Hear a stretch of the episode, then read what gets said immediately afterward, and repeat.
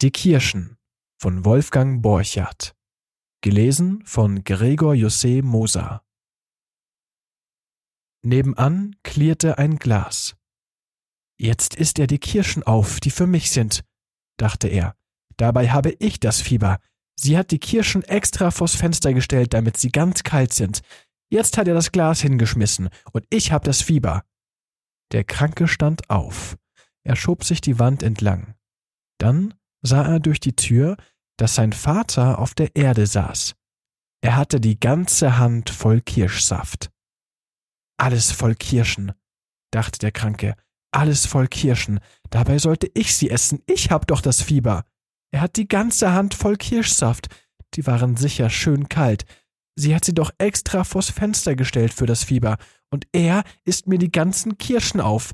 Jetzt sitzt er auf der Erde und hat die ganze Hand davon voll und ich hab das Fieber, und er hat den kalten Kirschsaft auf der Hand, den schönen kalten Kirschsaft.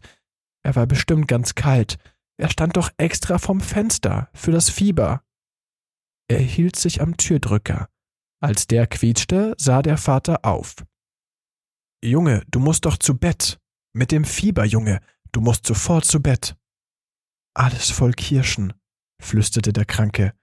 Er sah auf die Hand alles voll Kirschen. Du musst sofort zu Bett, Junge. Der Vater versuchte aufzustehen und verzog das Gesicht. Es tropfte von seiner Hand. Alles Kirschen, flüsterte der Kranke. Alles meine Kirschen. Waren sie kalt? fragte er laut. Ja? Sie waren doch sicher schön kalt, wie? Sie hat sie doch extra vors Fenster gestellt, damit sie ganz kalt sind, damit sie ganz kalt sind. Der Vater sah ihn hilflos von unten an. Er lächelte etwas. Ich komme nicht wieder hoch, lächelte er und verzog das Gesicht. Das ist doch zu dumm. Ich komme buchstäblich nicht wieder hoch. Der Kranke hielt sich an der Tür.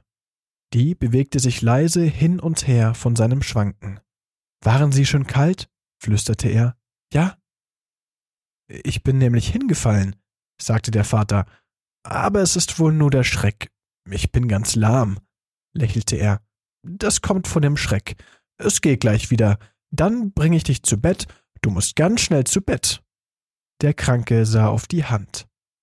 Ach, das ist nicht so schlimm. Das ist nur ein kleiner Schnitt. Das hört gleich auf. Das kommt von der Tasse, winkte der Vater ab. Er sah hoch und verzog das Gesicht. Äh, hoffentlich schimpft sie nicht. Sie mochte gerade diese Tasse so gern. Jetzt habe ich sie kaputt gemacht. Ausgerechnet diese Tasse, die sie so gern mochte. Ich wollte sie ausspülen, da bin ich ausgerutscht. Ich wollte sie nur ein bisschen kalt ausspülen und deine Kirschen da hineintun. Aus dem Glas trinkt es sich so schlecht im Bett. Das weiß ich noch. Daraus trinkt es sich ganz schlecht im Bett. Der Kranke sah auf die Hand. Die Kirschen, flüsterte er. Meine Kirschen? Der Vater versuchte noch einmal hochzukommen. Die bringe ich dir gleich, sagte er. Gleich, Junge. Geh schnell zu Bett mit deinem Fieber. Ich bring sie dir gleich. Sie stehen noch vom Fenster, damit sie schön kalt sind. Ich bring sie dir sofort. Der Kranke schob sich an der Wand zurück zu seinem Bett.